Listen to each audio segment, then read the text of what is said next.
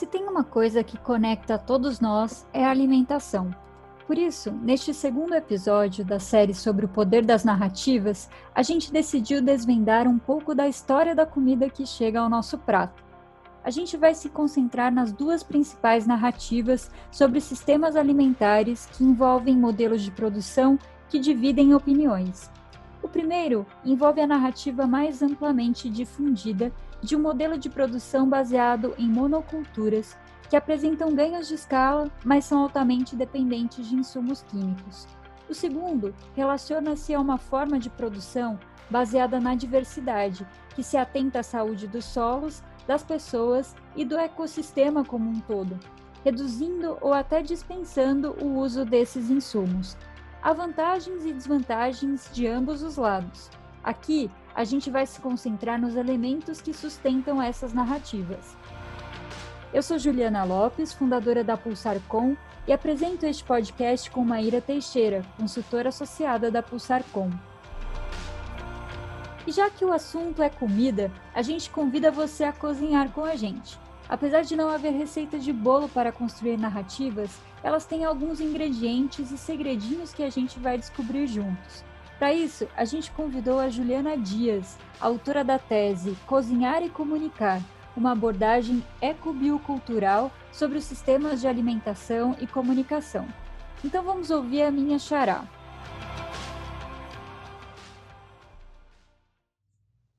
Olá, eu sou a Juliana Dias, mãe do Daniel, jornalista, professora colaboradora do programa de pós-graduação em Educação em Ciências e Saúde do Instituto NUT, na UFRJ, e pesquiso as interrelações entre o sistema de alimentação, o sistema de comunicação, a partir de uma perspectiva dialógica da complexidade e do direito humano. A Juliana nos explica como se estruturam as narrativas, trazendo exemplos de disputas no campo da alimentação, sobre qual modelo é o mais adequado para promover saúde, segurança alimentar, sustentabilidade, entre outros desafios. A narrativa é uma maneira de interpretar a realidade. E ela é dialógica, é mediada pela cultura e envolve a ética. Quem fala isso é uma professora de literatura comparada da Universidade de Turku, na Finlândia, que pesquisa sobre memória, narrativas e ética. É a Hanna Meretoja. Então, a partir dessa noção né, da narrativa que está envolvida com a nossa construção de identidade, de realidade, que tem a ver com a construção das crenças, dos mitos, da, das conversações. Né? A narrativa tem a ver com a maneira como nós nos desenvolvemos socialmente, construímos os consensos, as ficções, né? para poder reunir o máximo de colaboração e solidariedade em torno de temas e de crenças como diz também o historiador Yuval Harari, né? Então a narrativa ela é inerente à nossa condição humana, né? Nós somos seres narrativos. No campo da alimentação há uma construção é, e disputa dessas narrativas em torno da forma de produção de alimentos, né? O lugar que se produz o alimento e o lugar onde se consome o alimento ele é, envolve uma série de discursos e práticas que é, promovem esse esse embate, né, de qual modelo é o mais adequado ou qual modelo é o mais apropriado, ideal para promover saúde, para promover é, sustentabilidade, justiça socioambiental, combater as desigualdades, enfrentar né, as opressões. Então, que modelo é esse? Qual a maneira que a gente utiliza o nosso território, o uso da terra? Né? Então, essa narrativa ela gira em torno da ideia entre campo e cidade. Né? São narrativas que são é, construídas é, tanto pela agroecologia, que é uma ciência, uma prática e um movimento que só aqui no Brasil está há mais de três décadas, né, promovendo essa aproximação entre campo e cidade, pensando novas maneiras de se produzir alimento saudável e justo, pensando outras maneiras de se comunicar com a sociedade. Então, esse, esse é o modelo de narrativa. Outro modelo é o modelo do agronegócio, que surge com a Revolução Verde e se apresenta como uma solução é, unilateral para acabar com a fome, para combater a questão da, da falta de produção de alimentos suficientes para alimentar a população. Então, esse discurso em torno da produção alimentar é um discurso que tem uma, uma trajetória histórica, né, e várias narrativas vão sendo construídas para defender uma produção de alimentos baseada é, unicamente numa racionalidade técnica e econômica, e uma produção de alimentos que vai contextualizar, que vai é, dialogar com o território, com as pessoas que estão nesse território, né, com a maneira como esse alimento é produzido, quem ele sustenta, quem esse alimento alimenta, na verdade, não é? Então a gente tem essas narrativas que cada vez mais vão ficando é, aparentes, né? Nesse, nesses últimos tempos, né? Por conta das mídias digitais, a gente tem é, uma maior visualidade, né? E acesso a, a como essas narrativas vão sendo construídas tem um personagem-chave nessa narrativa, vilão para alguns, mal necessário para outros. Para quem defende o seu uso, são defensivos químicos, mas o nome instituído por lei em 1989 é agrotóxico, fruto de um amplo debate da sociedade e baseado em evidências científicas sobre os impactos negativos de seu uso indiscriminado para a saúde das pessoas e dos ecossistemas como um todo. O tema dos agrotóxicos é um tema emblemático para pensar em construção de narrativas, é, porque começa ali na década de 80 a partir do nome, né? o, o nome dado a esses é, agroquímicos, a esses venenos que são utilizados nas lavouras. Né? O nome agrotóxico ele foi instituído por lei em 89 e é fruto de ampla mobilização social, né? que é, conseguiu é implementar uma lei que denominasse esses é, herbicidas, fungicidas, como agrotóxicos. Né? Tempos depois, a gente é, observa é, como o setor do agronegócio e agroecologia vem é, se, é, se opondo, né? É, enfrentando né? A, os dilemas dessa produção de alimentos baseada em agrotóxicos e na utilização de transgênicos.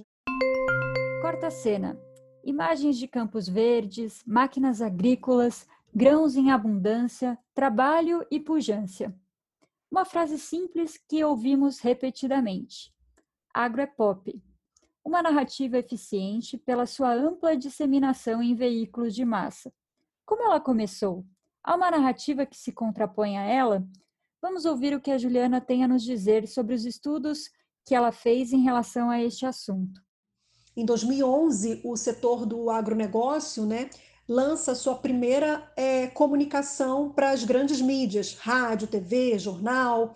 Né? Essa campanha foi chamada Sou Agro. É a primeira é, iniciativa, mobilização do setor para se comunicar com a sociedade.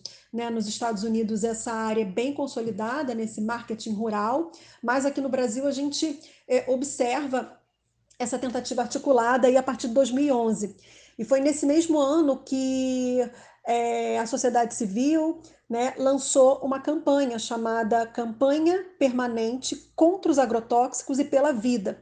Então a gente percebe aí no mesmo ano essas narrativas que vão sendo travadas e vão sendo tecidas. Né? Então, uma narrativa, a da campanha contra os agrotóxicos, vai é, problematizar, vai apontar, vai combater é, a desinformação no uso da, dos agrotóxicos, quais são os males para a saúde humana, quais são os males para o solo, é, para os mares, né, para quem trabalha no campo. E a outra narrativa vai, é, de certa forma, ocultar Uh, os problemas causados pelos agrotóxicos. Né? Então, a gente pensa que toda essa comunicação, toda essa narrativa, ela é disputada onde? Nos meios de comunicação né? e nas mídias digitais e a gente pensa como é que fica a população diante dessas é, duplicidades de informações, né? É, não diria duplicidade, como é que fica a população diante dessas é, desses pontos de vistas diferentes. Né? Como é que a população vai contextualizar o tema dos agrotóxicos, englobar em relação à questão do uso da terra, do território, preservação da natureza, cuidado com a terra, o que está no seu prato, né, a comida que chega no seu prato, a sua saúde. Então, é, são informações que circulam e provocam ruído, provocam confusão, insegurança, né? O, o Fischler, né, Claude Fischler, que é um sociólogo francês, vai dizer que os discursos alimentares, né, ali a partir da década de 80, vão gerar é uma cacofonia alimentar, uma balbúrdia dietética. São muitos discursos disputando ali é, a atenção do comensal, do consumidor, do cidadão, da cidadã. Então, diante de tantos discursos, como decidimos que modelo é mais apropriado para produzir alimentos? Como decidimos a maneira como esse alimento vai ser processado? Como decidimos coletivamente a maneira como esse alimento pode ser é, distribuído, consumido, preparado? Então, são questões que a, a sociedade fica é, à margem, né? a partir do momento que esses discursos eles promovem uma, uma visão, uma comunicação mercadológica. Então, é uma comunicação que vai, é, que tem um emissor, mas que o receptor não tenha a igualdade, a equidade de vozes é, em contrapor essa informação. No último programa, a gente falou que toda narrativa é construída a partir de personagens e da importância de entender os interesses de quem conta a história. A Juliana compartilha informações da sua pesquisa que nos ajudam a entender o contexto em que foi criada a campanha AgroEpop, os principais atores envolvidos e os elementos de sua narrativa. É, Para exemplificar essa interrelação entre o sistema alimentar a partir do agronegócio e o sistema midiático, é, a partir dos grandes veículos de comunicação, né? ambos são altamente concentrados, 10 empresas controlam toda a produção de alimento, a pesquisa, a distribuição e varejo da alimentação, assim como também no campo da comunicação, 10 empresas né, controlam toda a comunicação aqui no, no Brasil e no resto do mundo também o panorama é esse, de alta concentração, é, tanto no campo da comunicação quanto no campo da alimentação.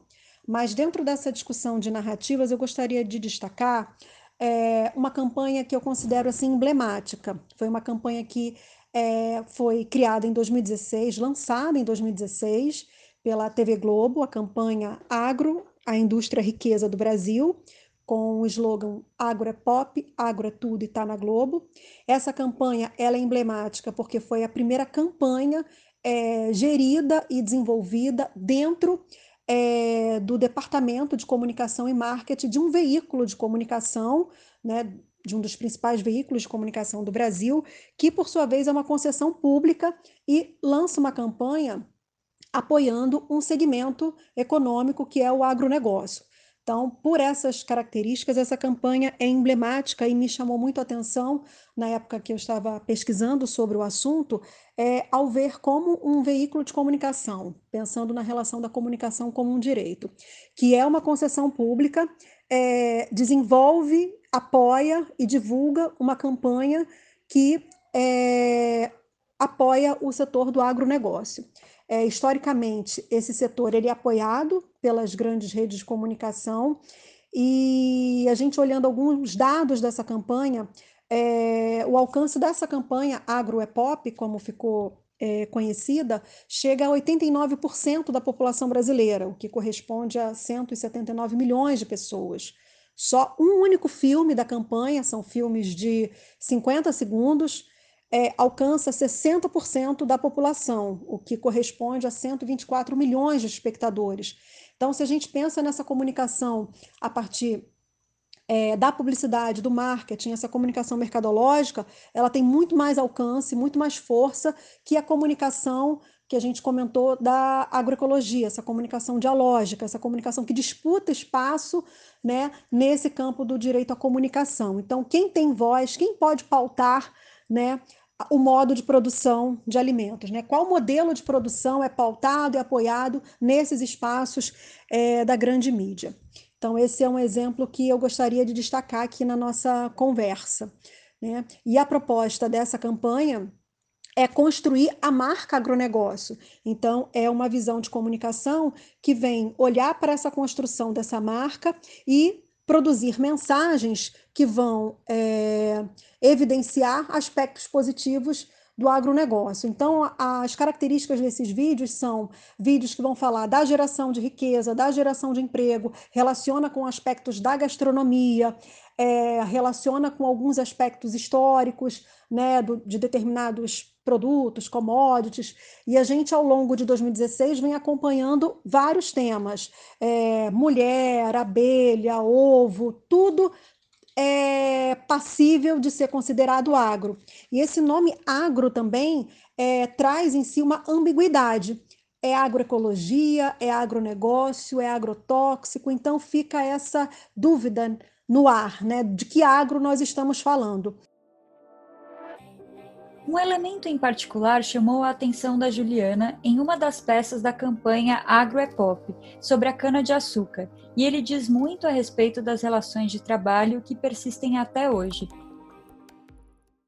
E um dos vídeos que me chamou a atenção foi o vídeo da cana-de-açúcar, né? Cana é agro. Se a gente faz uma análise no texto desse vídeo, né, e é, a partir dessa análise olha esse conteúdo, tem uma frase que me chamou muito a atenção. É, Cana é agro, um sucesso brasileiro há 500 anos. E ao falar é, essa frase dentro do texto, a imagem que aparece é uma imagem é, da, da época da escravatura, é, de um pintor chamado Henry Coster, né, que também foi latifundiário, senhor de escravos, e em 1816 ele publicou um livro né, de pinturas é, sobre o Brasil. E uma dessas pinturas é uma pintura emblemática, conhecida, né, que se chama O Engenho de Açúcar. Então, em 2016, 200 anos depois, é o principal veículo de comunicação do Brasil, que é uma concessão pública, é, gera uma campanha apoiando um determinado setor, o agronegócio, e para justificar essa riqueza, para justificar essa geração de emprego, usa-se uma imagem da escravatura, do período da escravidão. Então, reforçando que essa, esse sucesso, né, essa indústria riqueza, ela foi gerada à custa de muitas vidas, à custa de muita é, opressão e desigualdade. Então, é, causa assim, espanto né, é pensar que uma campanha que foi gerida por comunicadores né, não considerar que esse sucesso se deu à custa né, de pessoas negras. É, então, são algumas das contradições dessa campanha. É, esse sucesso, esse suposto sucesso que a propaganda alude, que é uma propaganda, a campanha Agropop é uma campanha de propaganda, com é, patrocínios né, da Ford Ranger e da Bradesco, que recentemente, aproximadamente em 2016, é, criou o seu braço de crédito para o agronegócio, de crédito rural. Então, ela é uma das grandes patrocinadoras dessa campanha. Antes era a Friboi, mas devido às questões políticas envolvidas com a Friboi, a Friboi é, foi substituída aí pela Bradesco, que também tem grande interesse no crédito rural. Então, é, esse suposto sucesso da agricultura brasileira há 500 anos não revela, por exemplo, que o setor do agronegócio responde por 74,7% do trabalho análogo à escravidão. Então, é usada uma imagem da escravidão, né, num contexto em que a indústria suco-alcooleira é a que mais é, emprega trabalho escravo no Brasil, né, dentro aí do, do segmento do agronegócio. Então, segundo dados do Ministério do Trabalho e Emprego, 22% dos mais de 50 mil, 52 mil trabalhadores rurais e camponeses foram resgatados entre 95 e 2016, o ano de lançamento da campanha, e eles atuavam exatamente no setor suco-alcooleiro. É, outra informação que não é revelada nessa campanha, outro sucesso que não é, é explicitado, é que a soja, o milho, a cana, é, três monoculturas aí da agricultura capitalista, convergem 72% de todo o agronegócio comercializado no Brasil. A cana-de-açúcar ocupa mais de 10 milhões de hectares, que corresponde aí a três, mais de três vezes o território da Bélgica e responde por 10% dos venenos utilizados. Então, são contradições que essa campanha de comunicação não revela. E isso é, gera desinformação, gera desconhecimento, gera ruído, gera essa incapacidade da população de contextualizar e englobar o que, que representa a produção de agrotóxicos, o que, que representa apoiar o modelo do agronegócio. Agora que a gente entendeu quem são os personagens da narrativa dominante no campo da alimentação, podemos partir para o elemento final de sua estrutura, a resolução do problema ou o clímax da história. No caso da narrativa do agro, a promessa é resolver o problema da fome no mundo. Afinal, estamos conseguindo enfrentar esse desafio? Existe uma contranarrativa para a segurança alimentar? Quais são seus atores? Nesse sentido, eu lembro também do, do Caio Prado Júnior, que no seu livro sobre a formação do Brasil, ele vai perguntar por que, que se lembrariam da fome?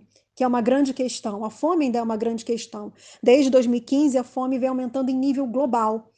E o sociólogo Jean Ziegler, que foi também diretor, relator do direito humano à alimentação pela ONU, ele vai dizer que a fome é o maior escândalo do século XXI, é uma destruição em massa. Hoje a gente tem quase um bilhão de pessoas com fome no mundo e esse nível vai aumentando desde 2015. Então, esse setor do agronegócio, que surge lá na Revolução Verde com a proposta de acabar com a fome, não acabou com a fome, pelo contrário, a fome aumentou, é, degradou o meio ambiente, os mares, os oceanos, os ares, é, degradou a saúde do trabalhador, dos trabalhadores, dos camponeses, das agricultoras, dos agricultores, e também tem degradado a saúde humana de quem consome esses alimentos. Então, quando a gente pensa numa comunicação como um diálogo, comunicação como um direito, qual a narrativa que vai prevalecer? Qual o discurso que vai prevalecer? Por isso que é importante a gente pensar nessas contranarrativas, né? Tem uma pesquisadora que é a Sônia Guiar, que ela trabalha com a ideia de contra-informação e contra-especialista, que são é, pessoas que vão contrapor esse discurso dominante, esse discurso hegemônico de que o agronegócio é a única forma viável de se produzir alimentos, de se produzir riquezas em um país. Então, eu gostaria de, de colocar essa, essa reflexão é, para a gente pensar né, o quanto desse sucesso é realmente um sucesso e o quanto dessa comunicação é, esconde, revela, oculta, desqualifica toda uma produção de alimentos que vai considerar pessoas, territórios, seres. A agroecologia, ela não vai olhar apenas para o alimento, mas ela vai olhar para a complexidade de se produzir alimentos em um território.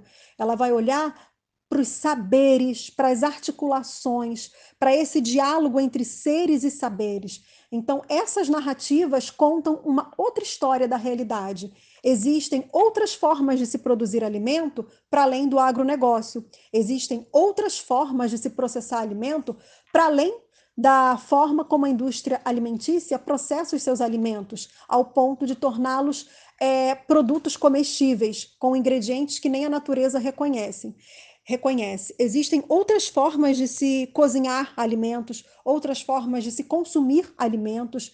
Então, as narrativas que nós temos que construir é a partir de outros olhares, outras visões de mundo. A Juliana, que estudou a fundo os dois modelos predominantes no campo da alimentação, nos explica os elementos da narrativa agroecológica e como ela se diferencia da estrutura da do agroepop em termos de comunicação. É, no campo da agroecologia, a gente já tem uma outra proposta de comunicação, que é uma comunicação popular. É uma narrativa que é construída coletivamente, que é pensada junto, que é pensada com, que é pensada para, enfrentar os desafios ambientais, ecológicos, os desafios na produção de alimento, na saúde, né? É, reivindicar a, o direito à alimentação, o direito à comunicação, né? traz educação como uma, um eixo estratégico para poder comunicar as suas narrativas. Então, são modalidades diferentes de se comunicar com a sociedade. O que eu venho percebendo é que essa comunicação campo-cidade ela é disputada é, de maneira acirrada. Então, tanto o agronegócio tem uma mensagem, né, que esse agro que esse agronegócio é seguro, ele gera renda, ele gera trabalho, ele gera riqueza, e ao mesmo tempo a gente tem a narrativa da agroecologia, que vai contrapor esse modelo, que vai contestar esse modelo, que vai dar visibilidade às injustiças que não aparecem nesse discurso, né? E aí eu lembro do Paulo Petersen, que no dossiê Abrasco vai falar sobre as retóricas de ocultação, de justificação e de desqualificação. Então, são retóricas que vêm é, desqualificar a produção agroecológica, desqualificar que o uso dos agrotóxicos pode ser nocivo, vem de, é, ocultar né, os males dessa produção, como é nociva para o planeta, para o meio ambiente, como é nociva para quem produz, para quem consome. Então, vocês imaginem, né, é, nós, né, a população, é, no meio desse embate. Por isso que é importante a gente pensar numa construção de conhecimento pautada no diálogo, como diz o Paulo Freire, pensada numa comunicação que não só é, trata do acesso à informação, porque o acesso, de certa forma, nós temos, mas a equidade. Né? Quem pode é, falar sobre esse assunto? Quem tem é, autoridade para falar sobre esse assunto? É, quem tem espaço para falar desse assunto nos meios de comunicação, que são, pensando em rádio e TV, a priori, concessões públicas. Então, dentro desse espaço que é uma concessão pública, quem pode falar da agroecologia e quem pode falar do agronegócio, qual o, o, o tempo, quais as condições, né? Essas condições são completamente desiguais. A Juliana Dias agora vai nos contar sobre a batalha das narrativas, campo versus cidade, e as disputas e valores envolvidas. Como dissemos no primeiro episódio dessa série, agora é algo como a moral da história Confira o que disse a pesquisadora. Essa comunicação dialógica, ela permeia, ela vai tentando furar os bloqueios, furar as bolhas, né, romper as barreiras. Então, é nesse sentido que eu gostaria de compartilhar essa narrativa campo-cidade e as suas disputas pelo agronegócio e pela agroecologia. Né?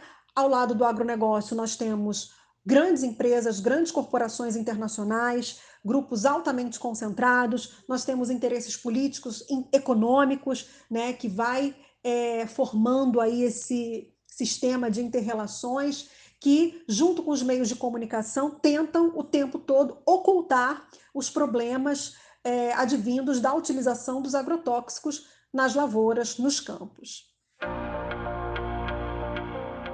Ficou com vontade de ouvir mais? Procure por Pulsar Com no Spotify, Google Podcasts ou na loja da iTunes. Você também pode acessar nossos programas pelo site www.pulsarcom.com.br. Esse podcast é produzido em parceria com a Diorama Produções. Aproveite e siga a gente nas redes sociais, no Instagram, arroba Diorama Filmes e arroba PulsarComVC. No LinkedIn, Pulsar com. Até mais!